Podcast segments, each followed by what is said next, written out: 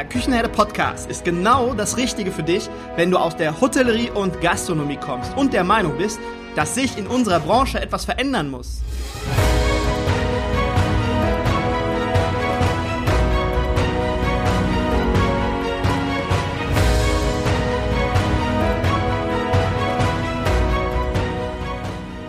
Wenn du Fach- und Arbeitskräfte suchst, dich für die zukünftige Entwicklung in unserer Branche interessierst und wenn du zum Thema Digitalisierung ein Wörtchen mitreden möchtest, dann solltest du in den Küchenherde Podcast reinhören.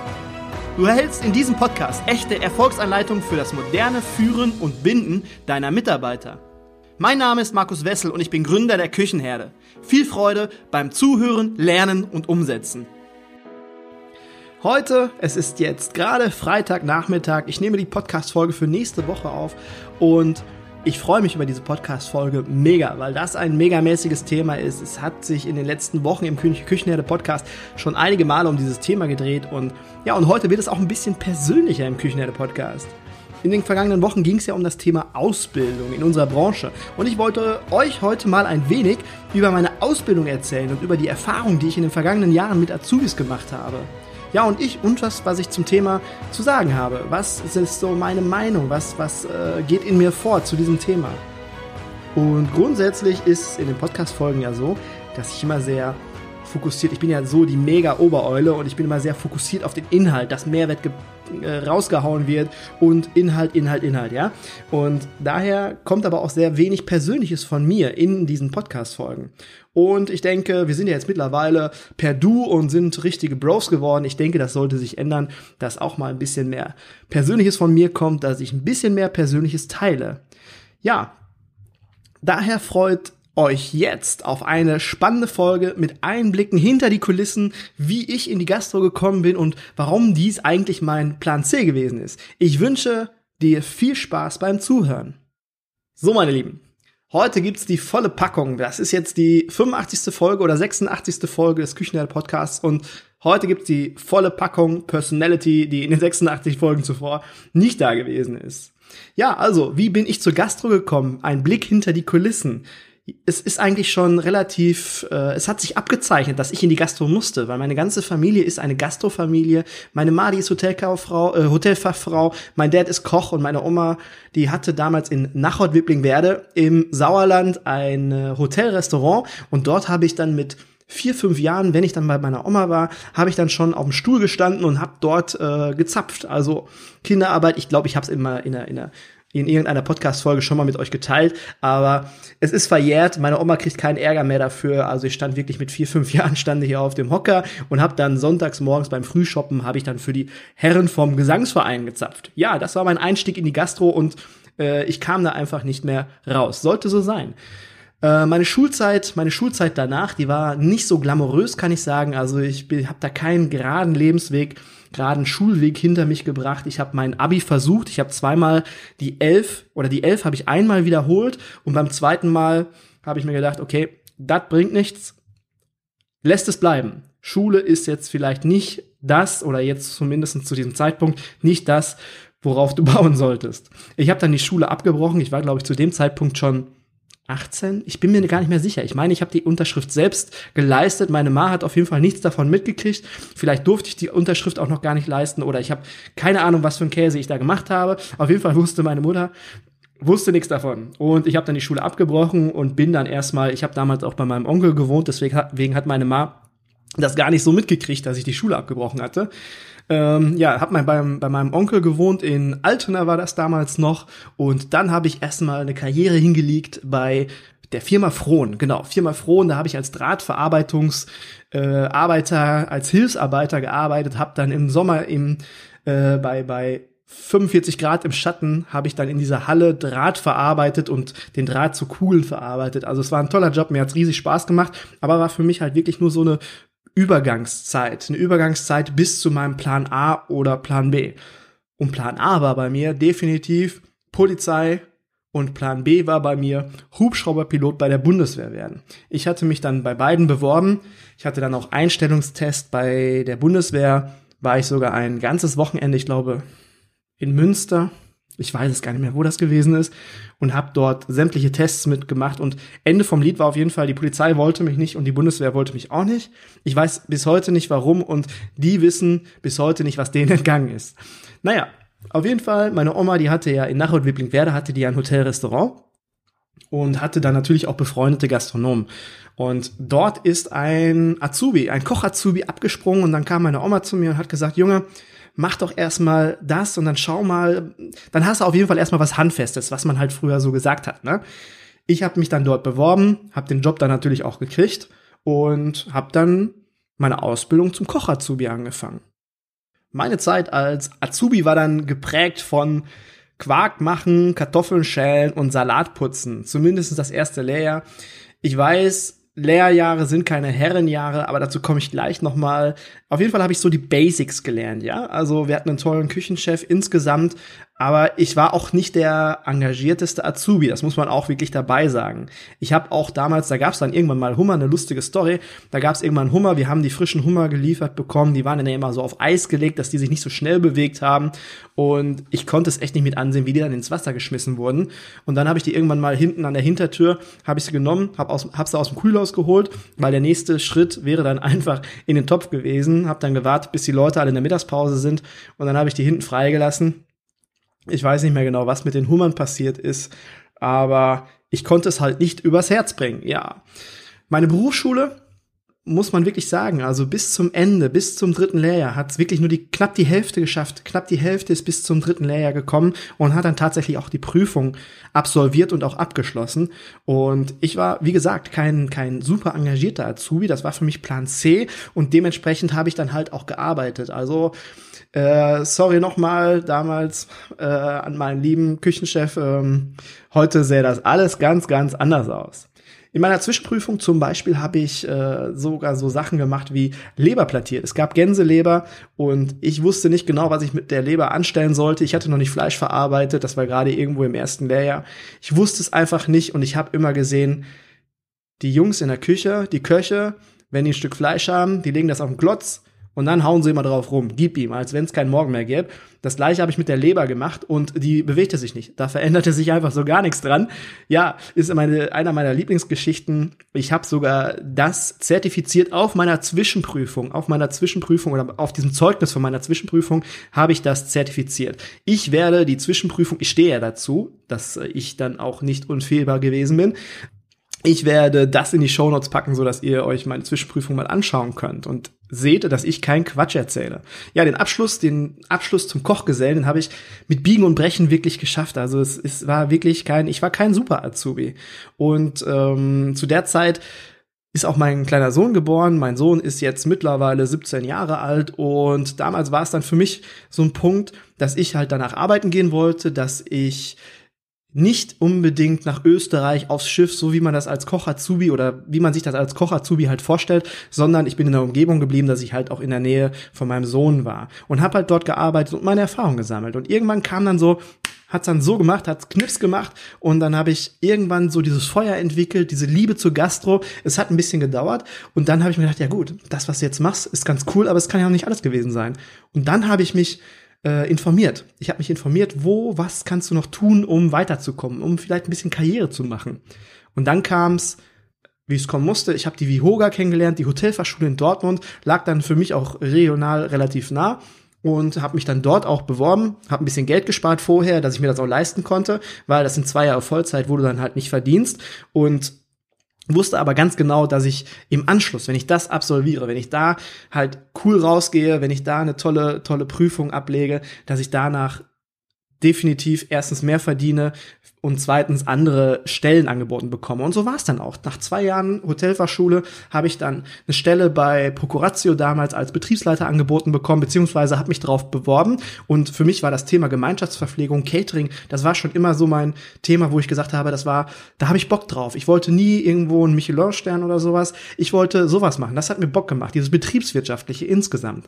Ich habe dann bei Procuratio sechs Jahre als Betriebsleiter gearbeitet, Betriebsleiter Küchen Küchenleiter in verschiedensten Küchen. Ich habe sämtliche Küchen in, in ganz Deutschland kennengelernt, von der kleinen Seniorenheimküche mit irgendwie sieben Mitarbeitern bis zur großen Cook-and-Chill-Küche mit über 70 Mitarbeitern und drei LKWs Logistik mit dabei, wo wir dann 2000 Essen pro Tag produziert haben. Ja, das habe ich alles kennengelernt und ähm, ich weiß nicht, ob sich noch jemand an die AfD-Sitzung in Köln erinnern kann. Das ist irgendwie drei, vier Jahre her.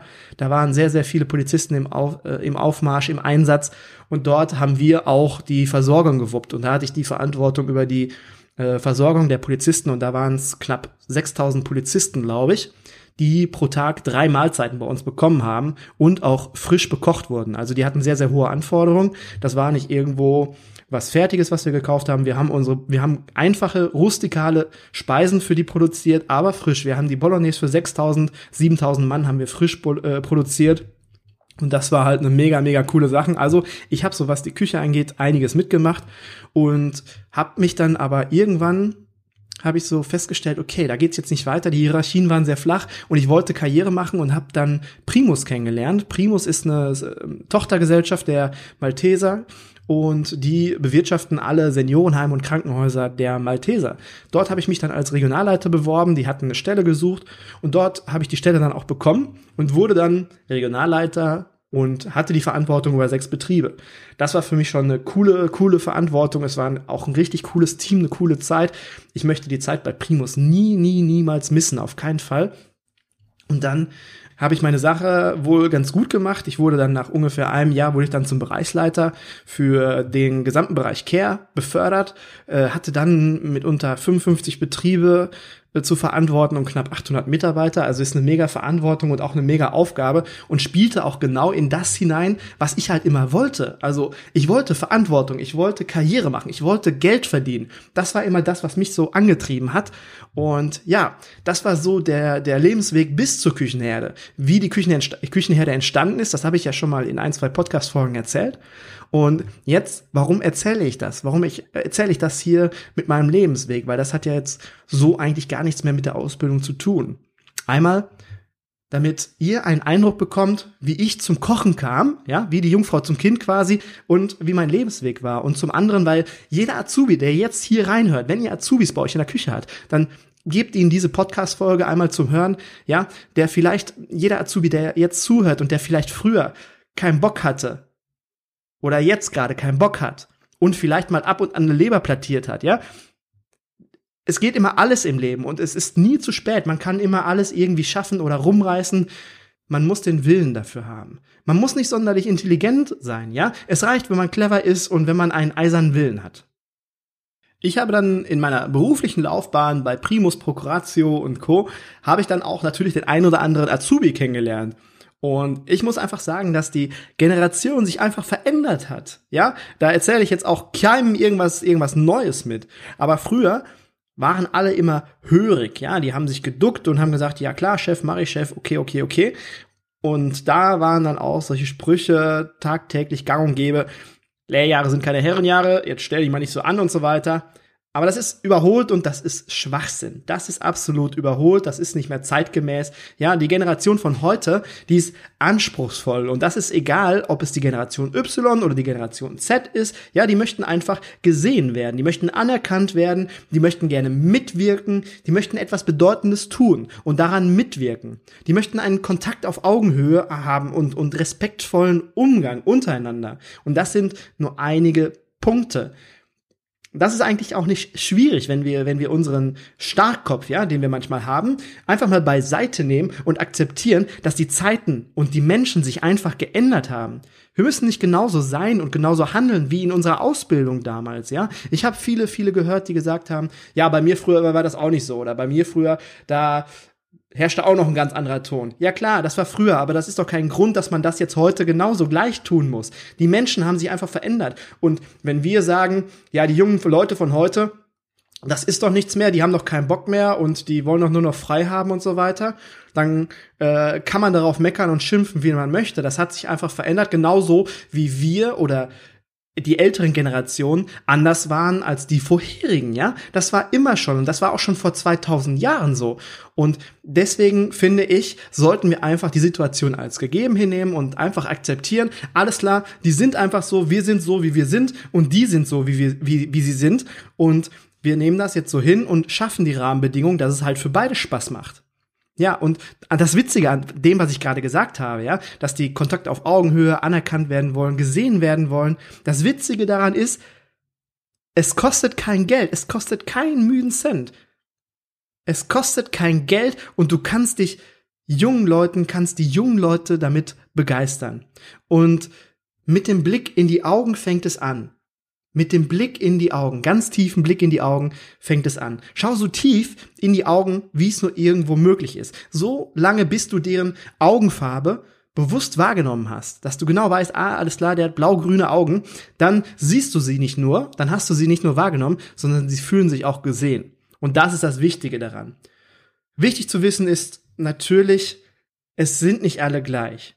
Man kann nicht die ganze Generation, egal ob jetzt X, Y oder Z, man kann nicht eine ganze Generation in eine Schublade packen und so, so sind die Charakteristika und so sind sie. Nein, aber das, was ich gerade gesagt habe, spiegelt so einen Großteil schon ganz gut wider. Und jetzt äh, bitte nicht falsch verstehen, also ich meine jetzt nicht damit, dass du jetzt von deinen ganzen Azubis die Augenfarbe irgendwo wissen müsstest und dann auch noch auswendig wissen müsstest. Nein, nein, auf keinen Fall.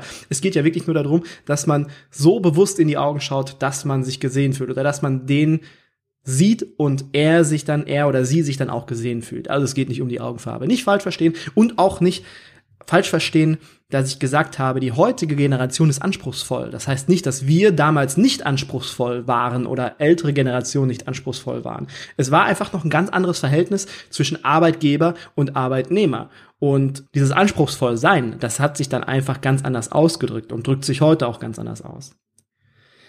Ja, jetzt ein bisschen zu meiner Meinung. Wie stehe ich zu dem ganzen Thema? Und ich habe ja in den letzten Wochen dem, dem Markus ein, zwei Fragen gestellt, mehrere sogar. Und ich habe dem Sascha habe ich auch ein paar Fragen gestellt. Und ich möchte die Fragen jetzt auch einfach mal beantworten, wie, wie ich das sehe. Ich mache das kurz in ein, zwei Sätzen. Und ja, wir haben eine Frage gehabt in der letzten Woche, vorletzten Woche. Warum glaubst du, okay, wir machen das mal wie ein Podcast-Interview.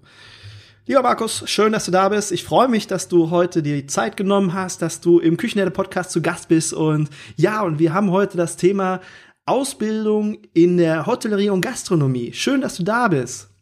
Ja, hallo Markus. Ich freue mich auch sehr, da zu sein. Das Thema, das liegt mir am Herzen und ich würde mir wünschen, dass sich da wirklich was verändert. Okay, dann steigen wir auch schon direkt ins Thema ein. Die Leute kennen dich bereits, brauchen wir dich gar nicht mehr vorstellen. Gut. Erste Frage, Markus. Warum glaubst du, kommen kaum junge Menschen mehr in unsere Branche hinzu, in unserer Branche hinzu? Da muss doch irgendwo was passieren. Ja, Markus, ganz klar. Also ich glaube ganz einfach, dass wir in der ganzen Branche, wir haben einfach geschlafen. Es ging uns eine ganze Zeit lang ziemlich gut und wir haben uns einfach, wir haben geschlafen. Wir haben uns mit unserem Verhalten und mit unseren Arbeitsmitteln, mit den Ausbildungsinhalten auch noch nicht der Zeit und den, und den Menschen angepasst, was sich verändert hat. Die Zeit hat sich verändert, die Menschen haben sich verändert und wir haben uns mit unserem kompletten, kompletten Konstrukt Hotellerie, Gastronomie haben wir uns einfach nicht angepasst. Wir sind stehen geblieben. Und das ist der Grund, warum ich denke, dass keine jungen Menschen mehr in unserer Branche hinzukommen. Alles klar, klingt interessant. Aber was denkst du, ist der Grund, warum so viele Azubis abbrechen, beziehungsweise es nicht bis zur Prüfung schaffen? Ja, hm, interessante Frage. Äh, ist das so witzig? Hat von euch schon mal jemand ein Interview mit sich selber gemacht? okay, alles klar, ich antworte jetzt einfach mal da drauf. Ich glaube, weil die Lust während der Ausbildung einfach flirten geht. Es sind drei Jahre, drei Jahre Potenzial, keinen Bock mehr auf diesen Job zu haben. Entweder durch die, die schulischen Inhalte, ja, die nicht so super optimal sind und die nicht unbedingt den heutigen Bedingungen angepasst wurden, oder vielleicht den betrieblichen Rahmenbedingungen, die teilweise eine große, große, große Leidenstoleranz des Azubis fordern. Und ich will damit aber nicht ausschließen, dass es auch Azubis gibt, ja, die selbst für eine missliche Situation oder für den Abbruch verantwortlich sind. Aber ich glaube einfach, dass wir mit den ganzen Rahmenbedingungen einfach stehen geblieben sind. Aber das habe ich in der ersten Frage schon gesagt. Ja, Markus, was denkst du denn, sollten wir tun, um junge Menschen für unsere Branche wieder zu begeistern, dass junge Menschen wieder hinzukommen? Ich glaube, wenn wir aktiv auf die jungen Leute zugehen, in Schule, in Sportvereinen und überall, wo man junge Menschen heutzutage findet, ja, und wenn wir dann einfach mal den Stock aus unserem Hintern rausnehmen und ein bisschen lockerer auf die Leute zugehen, ja, dann denke ich, sollten wir einfach auch nach außen schreien, nach außen schreien, einen Shoutout machen und denen allen sagen, nachdem wir den Stock aus dem Hintern genommen haben, was das Tolle an unserer Branche ist. Wir haben so viele tolle positive Aspekte in unserer Branche, aber wir sprechen nicht darüber. Warum sollten diese jungen Menschen in der geilsten Branche der Welt arbeiten? Sprich darüber. Was sind die positiven Aspekte und die sollten wir dann auch leben. Also nicht nur darüber sprechen, sondern dann auch in unserer Hotellerie, Gastronomie und wenn wir nach außen gehen, sollten wir einfach ähm, darüber reden, das Leben, damit man das uns auch glaubt, damit es authentisch ist. Ja, Markus, vielen Dank für das Interview. Ich freue mich, dass du da gewesen bist. Und ja, so geht's weiter. Alles klar. Jetzt äh, Interview zu Ende. Es geht aber noch weiter mit der Folge, noch ein kleines bisschen.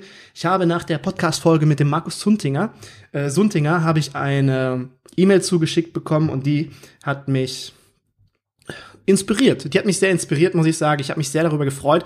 Und diese coole E-Mail, die kam von Jörn Trosk. Äh, ich habe gerade noch gefragt, wie man den Namen richtig ausspricht. Okay, diese, diese coole E-Mail, die kam von Jörn Troska. Jörn ist Berufsschullehrer und er bekommt das, was heute passiert und was in den Schülern, in den Berufsschülern heute vorgeht, das bekommt er alles hautnah mit. Und ich möchte euch diese E-Mail zumindest einmal teilweise vorlesen. Jörn selbst ist auch nicht zufrieden damit, wie viele von uns nicht zufrieden damit, dass sich seit vielen, vielen Jahren nichts ändert. Und seine E-Mail an mich, ja, lieber Herr Wessel, da die gastronomischen Berufe immer weniger Anklang bei den heutigen Schulabgängern finden, müssen wir endlich aktiv werden und den Beruf, um den Beruf nicht aussterben zu lassen. Der Beruf Koch befindet sich da noch in einer besseren Lage, klar. In den letzten Jahren sind die Zahlen der Auszubildenden nur leicht rückläufig. Schwieriger wird es schon im Hotelfach, jedoch ganz schwer sieht es im Service im Restaurantfach aus. Einem der Herzstücke eines Betriebes. Hat er recht. Wir haben viele coole Köche, die im Fernsehen präsent sind, die in den sozialen Medien präsent sind und die den Beruf schon so ein bisschen abklopfen und promoten, ja. Aber wo sind die Servicefrontschweine? Davon brauchen wir welches. Welche? Das war jetzt nicht Teil der E-Mail, das habe ich dazu gesagt. Okay, genau diesen Ansatz habe ich genommen und mir einige Gedanken gemacht. Was wollen die jungen Schulabgänger heutzutage? Schnell viel Geld verdienen, am besten wenig dafür tun, einen Anzug tragen, dickes Auto fahren. Jetzt habe ich gerade einen Frosch im Hals. Okay. Oder aber die Möglichkeit bekommen, sich mit einer, mit einem niedrigen Schulabschluss schneller hocharbeiten zu können mit, mit mehr Fleiß und noch studieren zu können und sich eine gute Position zu erarbeiten. Ja, also wenig Input, viel Output. Das ist das, was die wollen. Aber man muss es denen ja auch irgendwie möglich machen. Und die Idee von Jörn wäre da, dass die Berufe umgestaltet werden sollten. Wenn man jetzt mal den Beruf des im Service, Hotelfach, Restaurantfach, im Service grundsätzlich nimmt, dass diese Art der Ausbildung, so ich lese jetzt weiter, diese Art der Ausbildung wird von Beginn an höher vergütet, dafür aber auch spezifischer und mit höherem Anspruch gestaltet. Im Modell der Teilzeit oder im dualen System mit Blockunterricht und Zeit für Praktika. Praktika zum Beispiel, dass das verpflichtend ist, dass die Jungs und Mädels dann einfach mal ein Weingut besuchen, gucken, wie das funktioniert, in einer Brauerei mitarbeiten, Hühnerzucht, Kaffeeplantagen, Gemüsebauer, Rinderfarm. Wirklich dieses, dieses Prinzip from nose to tail, einfach mal diese ganze Wertschöpfungskette einmal mitkriegen und, und nicht nur, in Anführungsstrichen, nur mitbekommen, was im Betrieb passiert, sondern noch darüber hinaus. Dann entsteht auch eine ganz andere Wertschätzung der ganzen Kette hinüber.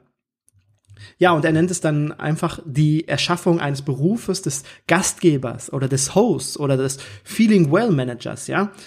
Und Voraussetzung dafür ist dann der Schulabschluss äh, der, der Hauptschule, eine Ausbildungsdauer von drei bis vier Jahre. Das sind jetzt so die Hard Facts, aber grundsätzlich, dass man halt diese ganze Wertschöpfungskette von, vom Boden, vom Bauern, von der Kaffeeplantage bis zum Gast kennenlernt. Ich glaube, dann kann auch der, die Servicekraft diese Werte und das, was da passiert, viel besser kommunizieren, viel besser nach außen tragen. Und ich werde jetzt die ganzen anderen Inhalte von Jörn nicht vorlesen, sonst sprengen wir jetzt diesen Podcast. Und außerdem, äh, ich teaser jetzt mal ganz kurz oder spoiler mal ganz kurz eine der nächsten Folgen. Da geht es nochmal sehr intensiv auch um die äh, Inhalte, die demnächst noch auf uns zukommen von verschiedenen Personen. Okay, das war jetzt genug geteasert. Jörn sagt selber, dass die Inhalte vielleicht noch nicht perfekt sind, aber zumindest ein erster Schritt, um etwas zu verändern und um in einer Gemeinschaft darüber zu reden, dass man erstmal schon mal ein bisschen Fleisch an Knochen hat und dann versucht, das mehr Fleisch, mehr Fleisch dran zu kriegen und besseres Fleisch an den Knochen zu kriegen. Okay, bevor ich mich jetzt hier verhaspel, wir wollen ja alle, dass unsere, dass unser Beruf, egal ob der Beruf des Kochs, des, der Servicekraft oder was wir alles in unserer Branche zu bieten haben. Wir wollen ja, dass es wieder sexier wird und mehr Anerkennung findet. Und wir bieten den Menschen schon heute, schon heute das, das wissen die meisten aber noch gar nicht, wir bieten den Menschen schon heute das, was in wenigen Jahren immer wichtiger wird und in, an Stellenwert zunehmen wird. Nämlich der Dienst am Menschen. Wir wissen ganz genau, Digitalisierung und Automatisierung werden die Dienstleistungen gerade am Menschen immer wertvoller werden lassen. Ja, wir digitalisieren viele Dinge, dafür brauchen wir weniger Menschen. Wir automatisieren viele Dinge, dafür brauchen wir weniger Menschen. Klar, ist wichtig, weil demografischer Wandel, kommt alles auf uns zu. Wir haben in wenigen Jahren viele, viele Millionen Arbeitskräfte weniger. Deswegen brauchen wir Digitalisierung, wir brauchen Automatisierung, damit wir weiterhin noch irgendwo unsere Pr Prozesse abschließen können. Aber diese Dienstleistungen direkt am Menschen, die werden dadurch immer wertvoller, weil sie immer weniger werden. Und das können wir heute schon. Und das müssen wir für uns mitnehmen, wie wichtig das ist. Ja, und es geht einfach darum, dass wir die Energie und das Engagement von Menschen wie Jörn einfach mitnehmen und auf dieser Welle aufspringen, auf diese Welle aufspringen und noch weitere damit anstecken. So, meine Lieben, wenn ihr meine Meinung teilt und das gut findet, was ich hier im Podcast gesagt habe, was hier im Podcast gesagt wurde, dann teilt diesen Podcast mit euren Freunden, Familie, Geschäftspartnern, mit allen, die ihr euch vorstellen könnt. Wir müssen uns wirklich, und das ist jetzt ganz, ganz wichtig, wir müssen uns als Botschafter unserer Branche sehen und uns auch so verhalten. Und wenn du mir jetzt etwas Gutes tun möchtest, dann möchte ich dich bitten, den Küchenerde Podcast mit einer guten Bewertung bei iTunes zu bewerten. Und jetzt zum Schluss noch ein kleines Shoutout von meinem lieben Freund Jonas Lutz. Jonas arbeitet bei der HGK und lädt euch zu einer besonderen Veranstaltung ein. Lieber Jonas, an dieser Stelle möchte ich einmal ganz kurz erwähnen, dass ich echt froh bin, dass wir uns damals, damals kann man ja schon fast sagen, auf der Intergastra kennengelernt haben. Wir sind auch wie die Jungfrau zum Kinde zusammengekommen und ich finde es phänomenal, wie du dich für deine Arbeit einsetzt und wie du für deine Arbeit brennst. Und so oft wie wir telefoniert haben, ja, finde ich sehr cool, freue ich mich. Und jetzt aber zur Veranstaltung. Es geht nämlich um das Thema Digitalisierung, aber hört selbst. Lieber Jonas, jetzt kommst du. Herzlichen Dank, dass du dir diese Folge des Küchenherde Podcasts mit Markus angehört hast. Noch ein kurzer Hinweis zum Schluss. Du bist Hotelier oder Gastronom und möchtest dich endlich dem Thema Digitalisierung widmen, weißt aber noch nicht, wo du ansetzen sollst? Dann merke dir Montag, den 14. September 2020 vor. An diesem Tag findet der erste HGK Future Day auf dem Tobit Campus in Ahaus bei Münster statt das einzigartige Event, das Hotellerie und Digitalisierung verbindet. Was kannst du erwarten? Top-Speaker aus der Branche wie Caroline Brauer und Trendexperte Pierre Nierhaus halten spannende Vorträge über die aktuellen Themen in der Hotellerie und geben ihre Insights im direkten Austausch an dich weiter. Die Teilnehmeranzahl ist begrenzt und die aktuellen Corona-Bestimmungen können durch die großzügigen Räume leicht eingehalten werden. Das Tagesticket kostet dich 49 Euro, HGK-Mitglieder zahlen nur 39. Melde dich jetzt an unter h-g-k.de slash cms slash Termine. Und den Link zur Veranstaltung findest du natürlich in den Show Notes. Ich verlinke das hier. Und jetzt, ja, jetzt sind wir durch. Macht gut, schönen Tag, bis bald. Ciao, ciao.